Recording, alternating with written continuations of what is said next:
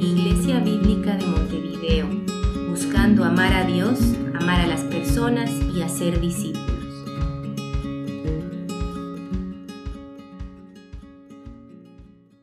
Les invito a abrir sus Biblias en Génesis 6 y vamos a leer a partir del versículo 1. Génesis 6, versículo 1. Dice así. Aconteció que cuando los hombres comenzaron a multiplicarse sobre la superficie de la tierra y les nacieron hijas, los hijos de Dios vieron que las hijas de los hombres eran hermosas y tomaron para sí mujeres de entre todas las que les gustaban. Entonces el Señor dijo, mi espíritu no luchará para siempre con el hombre, porque ciertamente él es carne. Serán pues sus días ciento veinte años.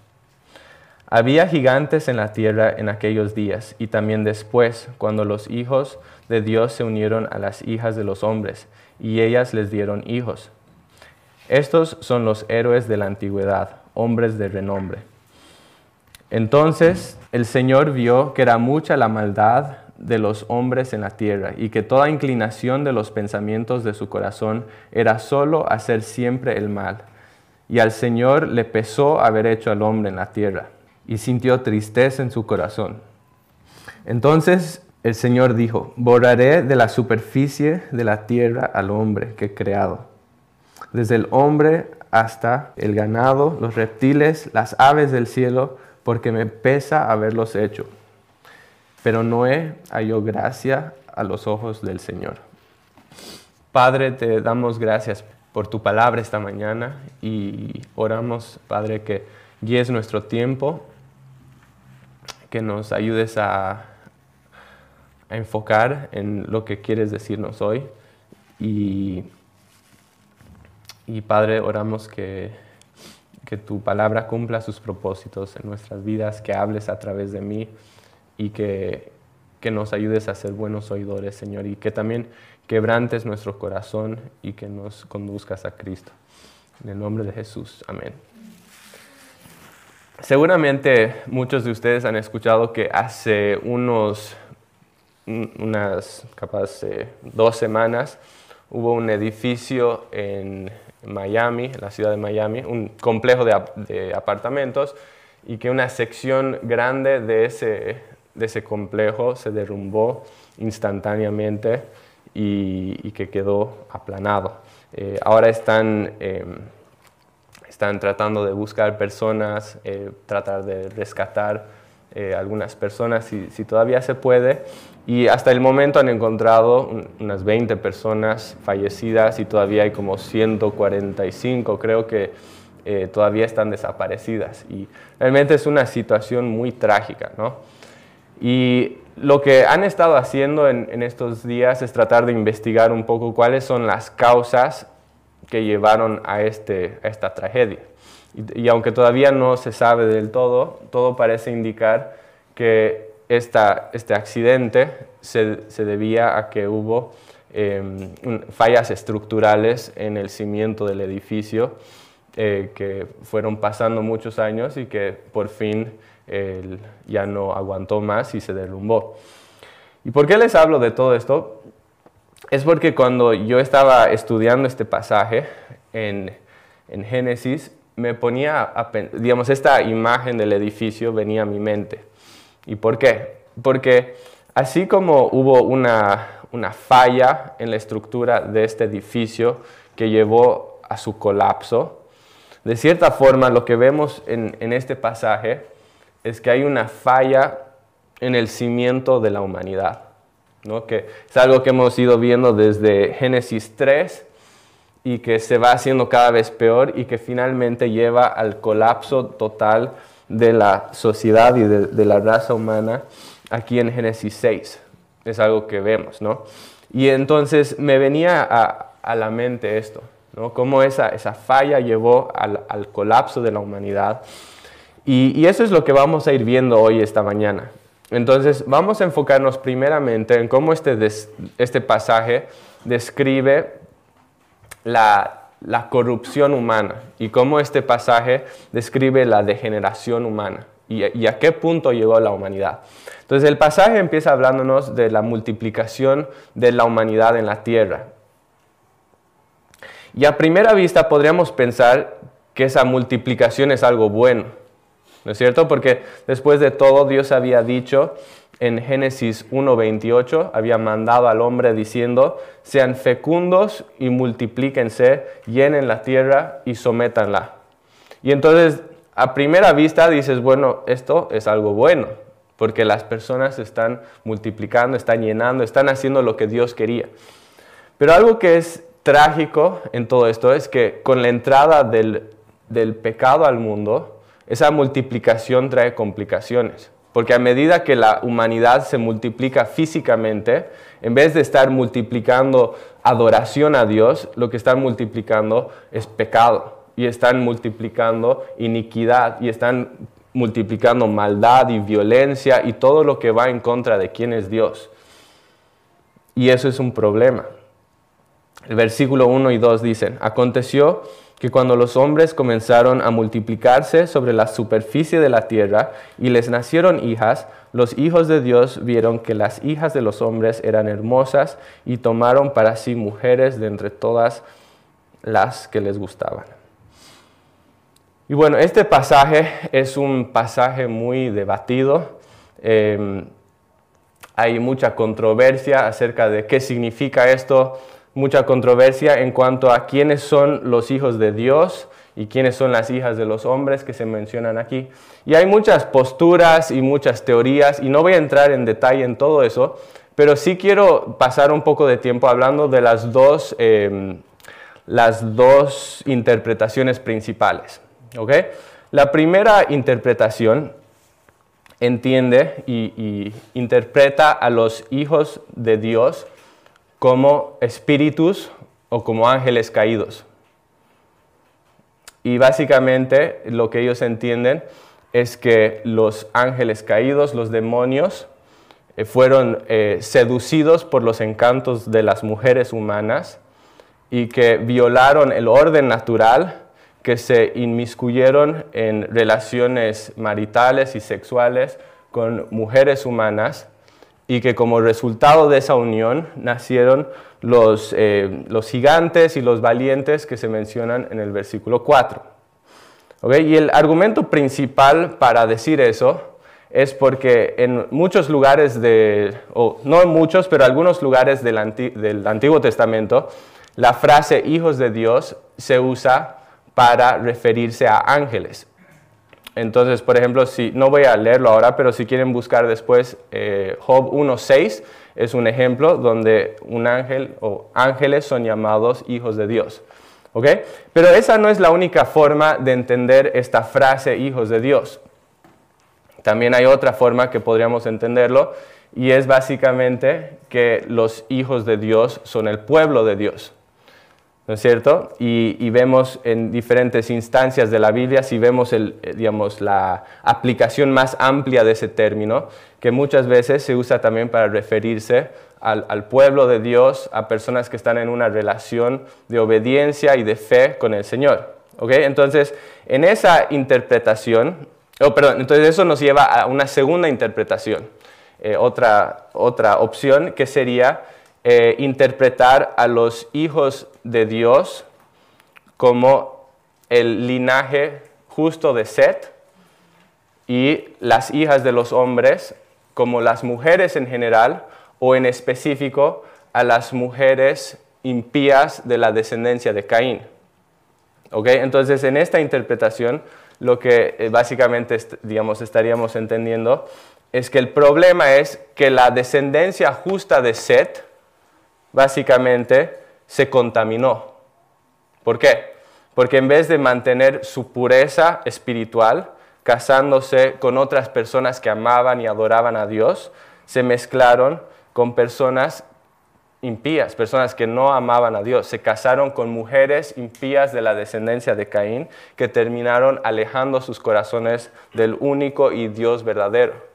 Y como resultado, como resultado de esto, hay un declive moral en la sociedad sin precedente. Básicamente, las distinciones entre esas dos líneas de personas eh, se borra y de repente toda la humanidad se encuentra eh, inmiscuida en, perversión y todos a una están en la bus, digamos, viviendo en la búsqueda de la maldad. Entonces la pregunta es, ¿cuál de esas dos posturas sería la correcta? ¿Cuál de esas dos eh, tiene más validez? Y antes de decirles cuál me convence más a mí, quiero simplemente decir que esto es un debate complejo. Em, hay muchos argumentos en un lado y, en el otro. Hay teólogos muy respetados que apoyan diferentes teorías. Y entonces es algo muy complicado y es algo que debemos abordar con humildad porque es complejo. Y al mismo tiempo, otra cosa que quiero decir es que esto es un tema muy secundario. ¿no? Esto es algo que no afecta tu entendimiento total de la Biblia, no cambia la esencia de lo que crees acerca de la Biblia, e incluso yo diría que no es el punto central de este pasaje. Puedes entender este pasaje incluso con, digamos, con esas diferencias, ambas personas podrían llegar a la, misma conclusión en cuanto a cuál es el mensaje central de este pasaje. Y, por lo tanto, debido a todo eso que he dicho, no es algo que debería dividirnos como cristianos. No, no es un debate que debería dividirnos o que debería haber enemistad por algo como esto. Entonces, con eso en mente, voy a dar algunas razones de por qué pienso que la segunda eh, interpretación es la correcta, es decir, la de las dos descendencias. La primera razón es el contexto. Es porque yo veo que, la interpretación de las dos descendencias entra mejor en el contexto de Génesis. Eh, como hemos ido viendo a lo largo de las últimas semanas, después de la caída del hombre, la humanidad empieza a dividirse en dos grupos, ¿no es cierto? Eh, básicamente está la línea de Caín que rechaza a Dios y que se va por su propio camino, y está la descendencia de Set, que adora a Dios y que vive en el temor del Señor.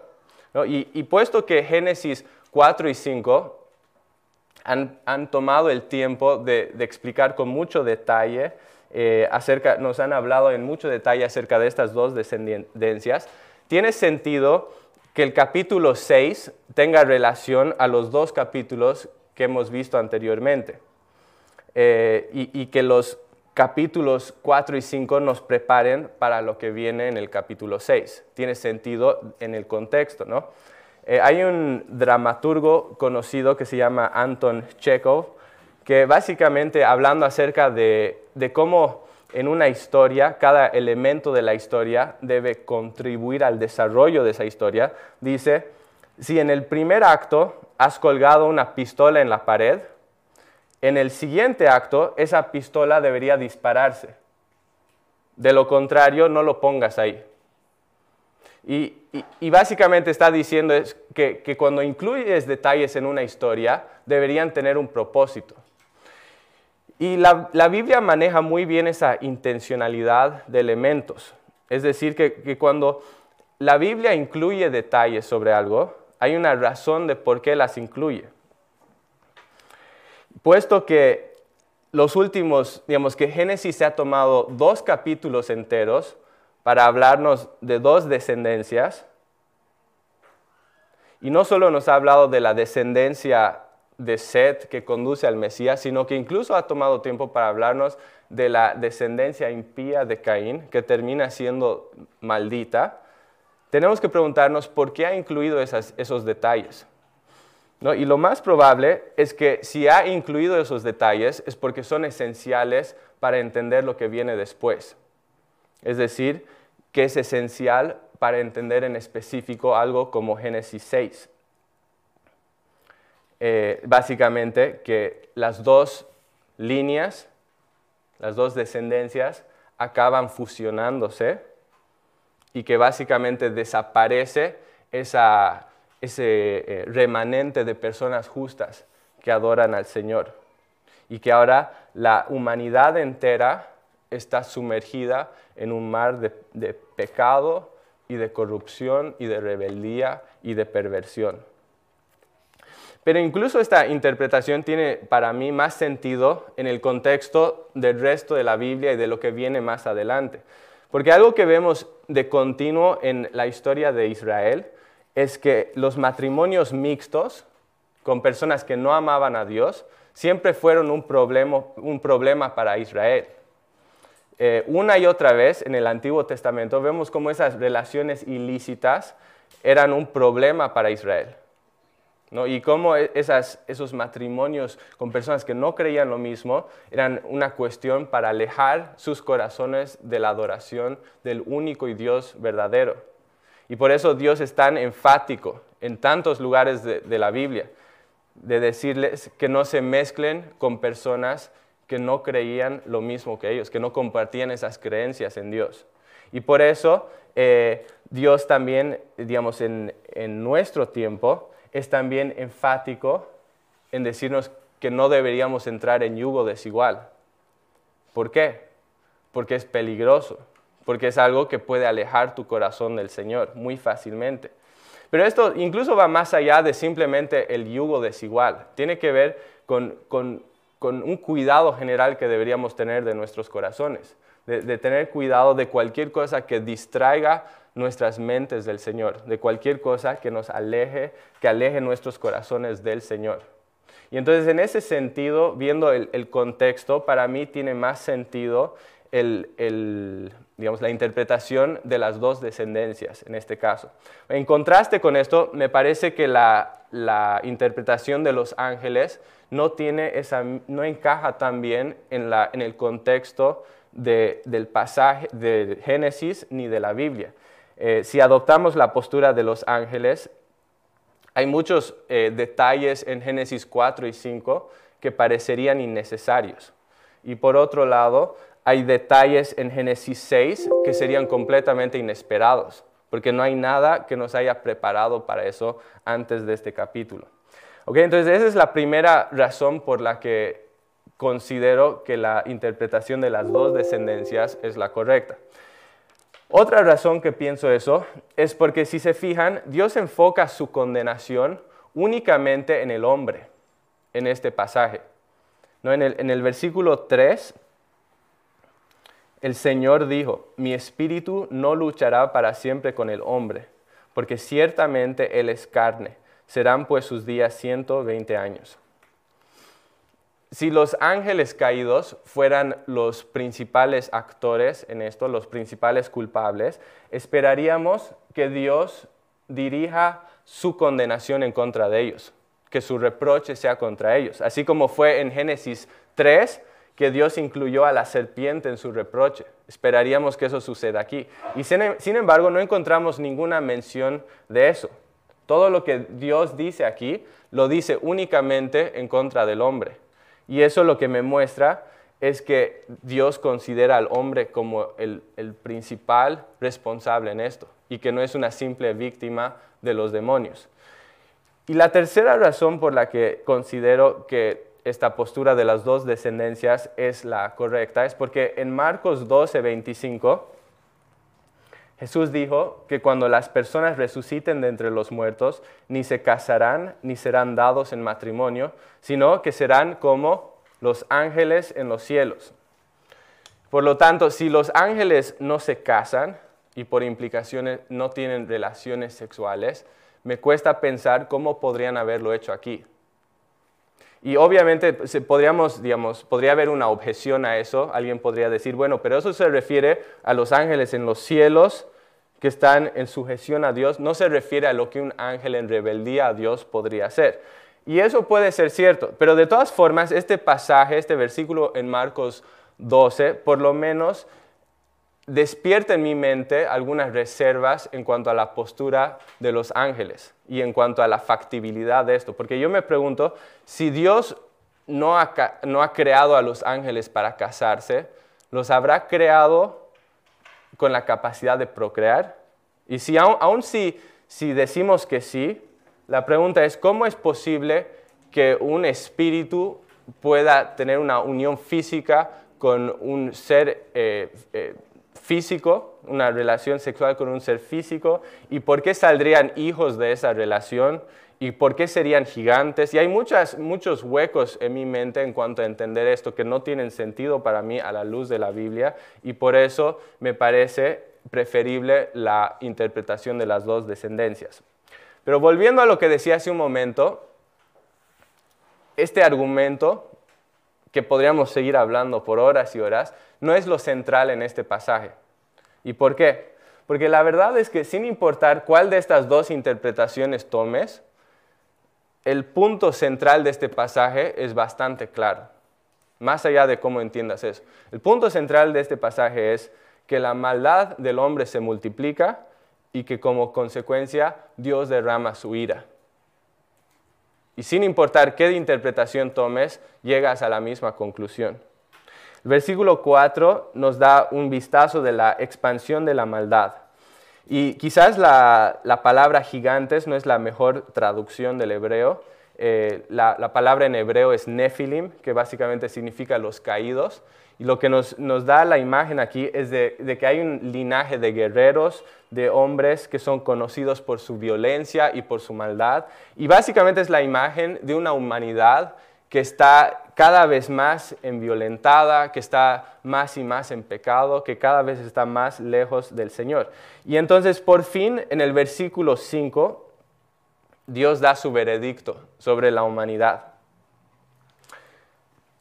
Y si quizás nos sentimos inclinados a pensar que esta descripción que va a dar solo se aplica a la gente de ese tiempo y que no tiene nada que ver con nosotros, deberíamos pensarla dos veces. Porque la verdad es que nosotros no estamos muy lejos de eso. Hay descripciones en el Nuevo Testamento en cuanto a la, a la maldad del hombre y esas descripciones se parecen mucho a lo que encontramos aquí en Génesis 6. Y por lo tanto quiero animarles a que puedan ver esta descripción que se va a dar aquí de la humanidad como, como la descripción de lo que tú y yo somos naturalmente por naturaleza sin la intervención de Cristo.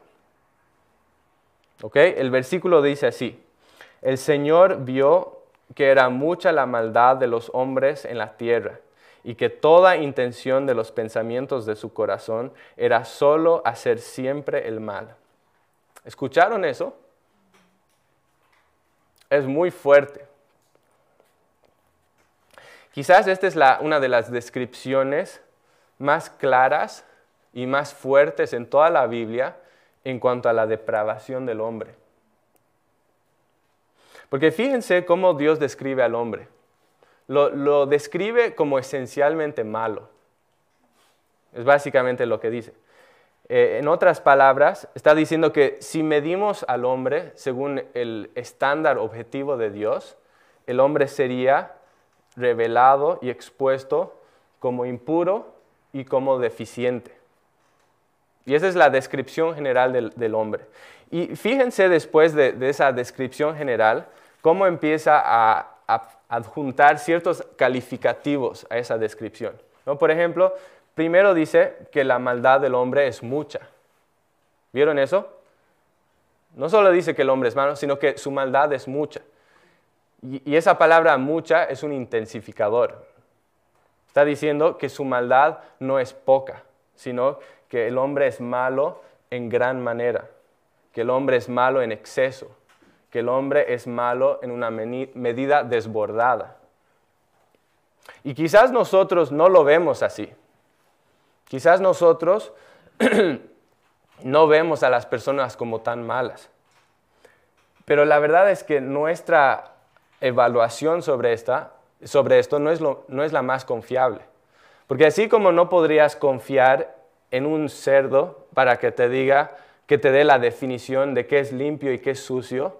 No puedes confiar en un pecador para darte la definición de qué es bueno y qué es malo, porque su perspectiva de estas cosas está distorsionada.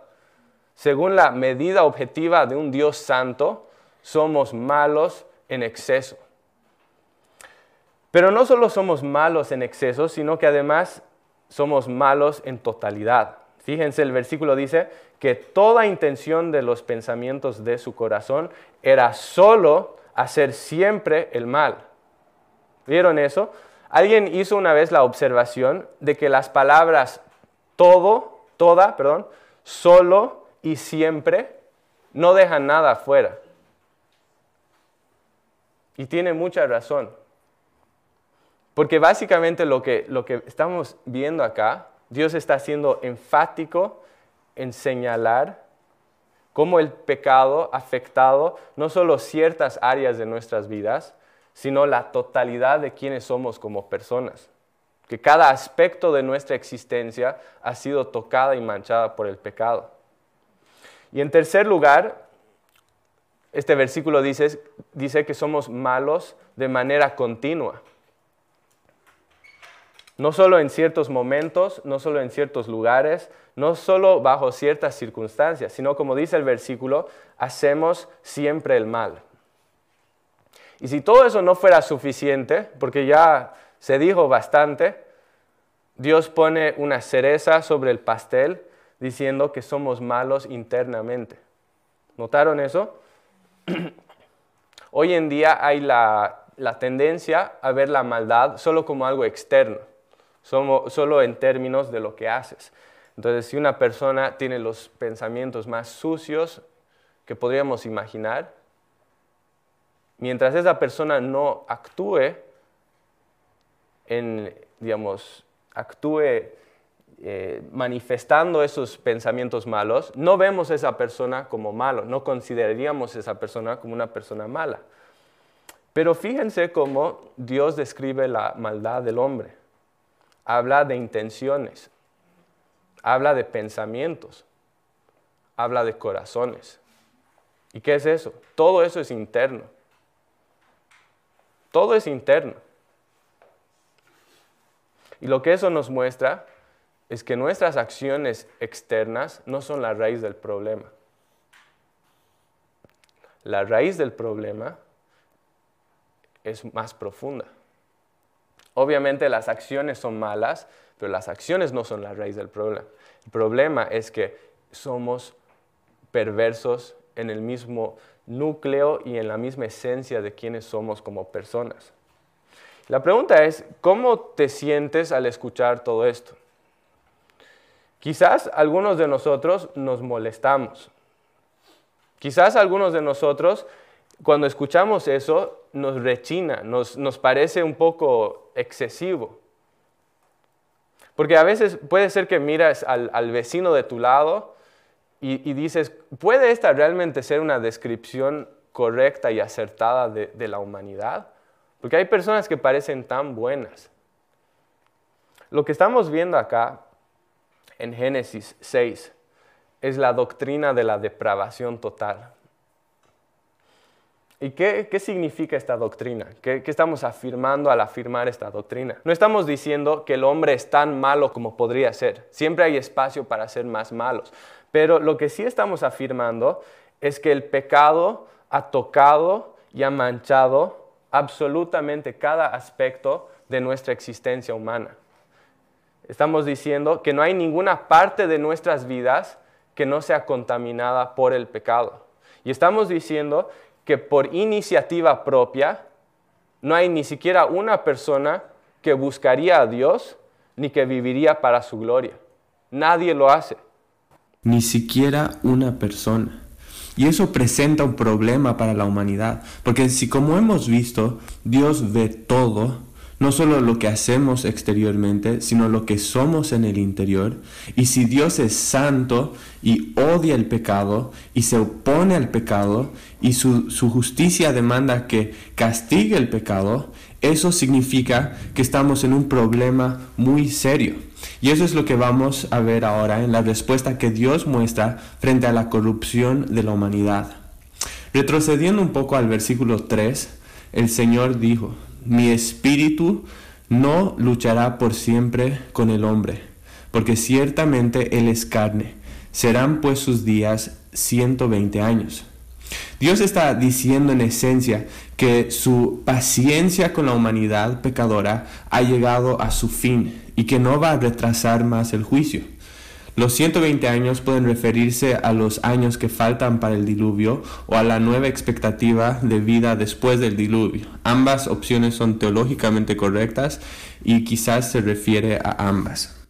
En el versículo 6 vemos más detalles en cuanto al juicio de Dios. Dice así, y el Señor y al Señor le pesó haber hecho al hombre en la tierra y sintió tristeza en su corazón. Entonces el Señor dijo, borraré de la superficie de la tierra al hombre que he creado, desde el hombre hasta el ganado, los reptiles y las aves del cielo, porque me pesa haberlos hecho.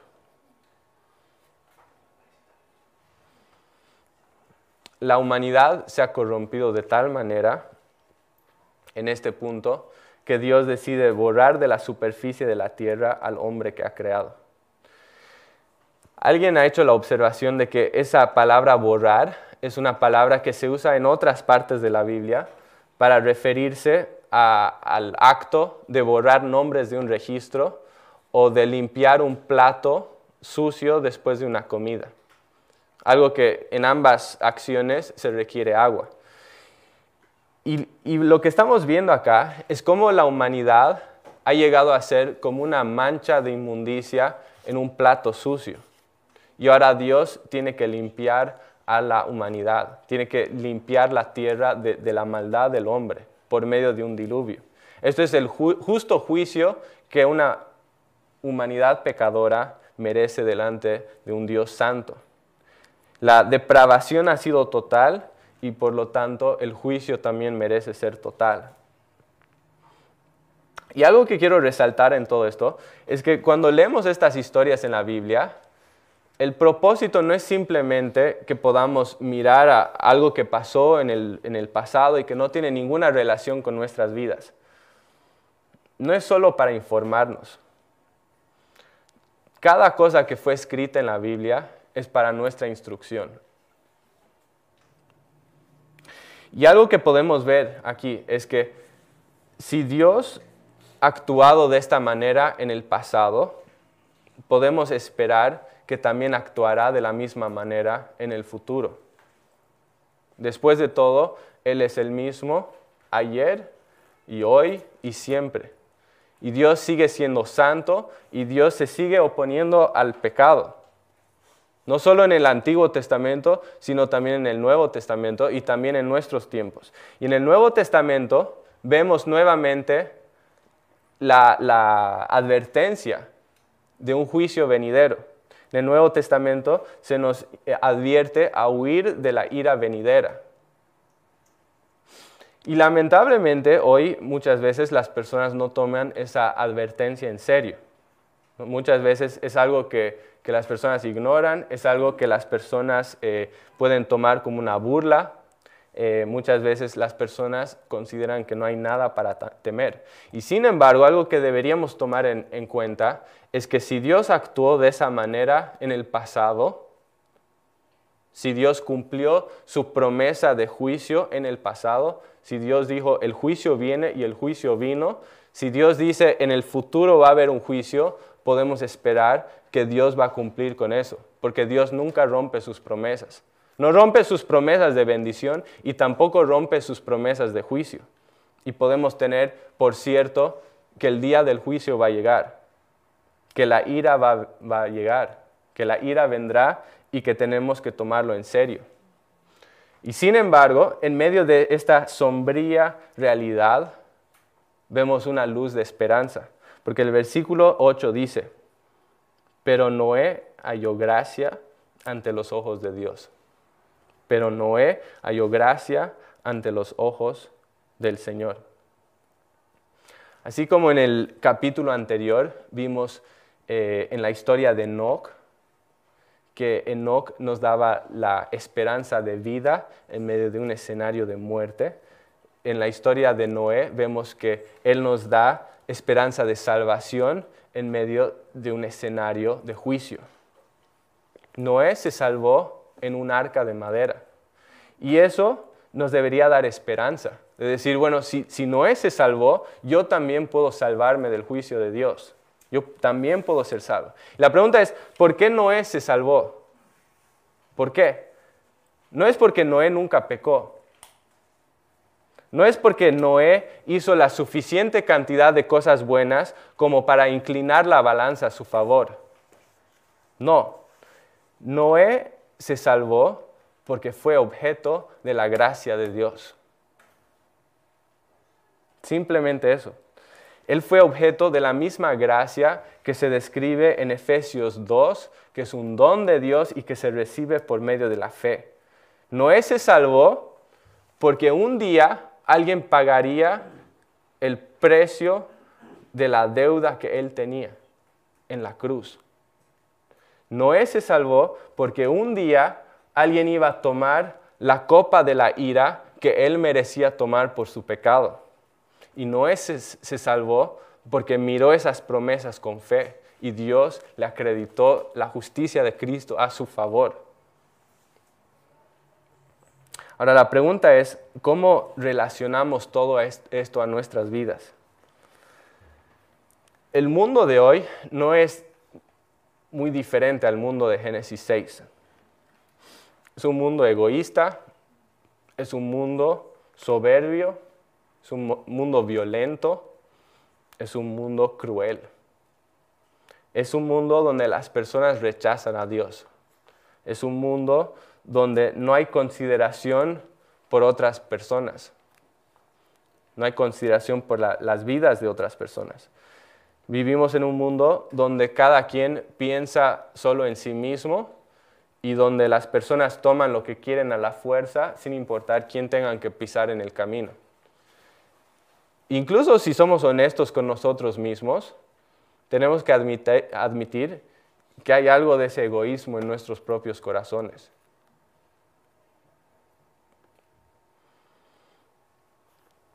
Y Jesús nos advierte de que va a haber un juicio, que va a limpiar el mundo de la maldad, que la ira se derramará. Esta vez no será con agua, pero sí va a ser con un fuego consumidor. Y la pregunta que cada uno de nosotros en este cuarto debemos preguntarnos es, ¿estoy listo para ese día? ¿Estoy listo para el día del juicio? Cuando ese día venga, ¿serás como Noé, hallado con gracia a los ojos de Dios? ¿O serás como todo el resto del mundo, que se burló de la advertencia? ¿Cómo te encontrará ese día? Dios nos ha dado esa advertencia y nosotros tenemos que estar preparados. Pero junto con esa advertencia, también ha provisto un camino para nuestra salvación. Y mi deseo es que cada uno de nosotros podamos apropiarnos de ese, ese medio de salvación que Dios ha provisto para nosotros en Cristo. Jesús dijo en, en Juan 5, en verdad les digo, el que oye mi palabra y cree al que me envió, tiene vida eterna y no viene a condenación, sino ha pasado de muerte a vida. Esa es la promesa que Cristo nos hace. Ese es el medio de nuestra salvación. Quiero terminar contándoles una, una historia de que en el, en el viejo oeste cuentan que había un grupo de peregrinos que estaba eh, viajando en una pradera. Y de repente llegaron a un lugar y miraron al horizonte y vieron algo que les aterró. Era una línea de humo muy larga de kilómetros y kilómetros de, de humo que se levantaba. Y era fuego, era fuego porque muchas veces en esas praderas el calor hace que hayan incendios. ¿no? Y este, este fuego quemaba ardientemente y consumía toda la paja seca que encontraba en su camino. Y ellos se aterraron porque esto se venía hacia ellos. Y no había dónde escapar. Ellos habían cruzado un río hace, hace más de un día y no les iba a dar tiempo para volver ahí. Entonces esto era algo que, que les, les iba a matar. En medio de eso había un hombre que tuvo una idea y dijo, vamos a tomar este espacio y vamos a quemar aquí. Y quemaron una área, ¿no? Envió y, todos se pusieron de acuerdo y quemaron un espacio. Y después de que ese lugar se terminó de quemar, dijo, ahora todos vamos a ir y nos vamos a parar en ese lugar. Y entonces el fuego que venía del horizonte siguió, eh, siguió avanzando hacia ellos. Y cuando ya estaba muy cerca, una de las niñas eh, que estaba aterrada le preguntó a su, a su papá, le dijo, papá, ¿estás seguro que ese, fuego no nos va a consumir? ¿No nos va a quemar a todos? Y el papá dijo lo siguiente, dijo, no, hija mía, porque estamos, eh, el, el, fuego no nos puede alcanzar aquí, porque estamos parados en tierra donde el fuego ya ardió. Y, esa es una imagen de la seguridad que el, creyente tiene en Cristo. ¿Por qué? Porque las, las llamas de la ira de Dios se acercaban hacia nosotros y nos iban a consumir. Pero Cristo en su amor ha dejado que, que, las, que las llamas de la ira de Dios quemen sobre Él para que no tengan que quemar sobre nosotros. Y si tú estás parado en, esa, esa tierra, Cristo te da, si estás unido a Cristo, tú puedes decir lo mismo que, que, dijo ese padre. Puedes decir, las llamas no me van a alcanzar porque yo estoy parado en tierra donde las llamas ya ardieron. Y la pregunta que cada uno tiene que hacernos es, ¿estoy parado en ese, esa tierra? Padre, te damos gracias por tu palabra. Señor, te damos gracias por tu misericordia, que es infinita. Señor, te damos gracias porque si bien nosotros somos pecadores, si bien nosotros hemos somos totalmente corruptos, Señor, en cada aspecto de nuestras vidas y no hay ninguna área de nuestra vida que, escapa a corrupción, Señor. Te damos gracias porque, porque tu misericordia ha sido tan grande en proveer un medio para nuestro rescate, Señor. Como dice el Salmo, Señor, si tú tuvieras en cuenta las iniquidades, ¿quién, oh Señor, podría permanecer? Pero en ti hay perdón para que seas temido, Señor. Y queremos alabarte por eso, Señor. Queremos alabarte porque tú has sido bueno con nosotros. Padre, también oro si hay alguien en esta mañana que aún no te conoce, Señor, que no está parado en ese, esa tierra, Señor, segura, que es Cristo. Oro que hoy sea el día de salvación, que pueda sentir la convicción de su pecado, que pueda entender que el juicio viene, que pueda entender que no hay ningún lugar seguro, no hay ningún lugar para escapar. El único lugar es Cristo, Señor, y que hoy sea el día de salvación, que esa persona pueda venir a ti en fe y arrepentimiento. Padre, oro que hagas ese milagro. Y para todos nosotros, Señor, oramos que podamos vivir vidas de, adoración, Señor, que podamos realmente vivir agradecidos eternamente, porque nosotros, sin merecerlo, hemos sido receptores de tu gracia. Te agradecemos, Padre, y oramos todo esto en el nombre de Jesús. Amén.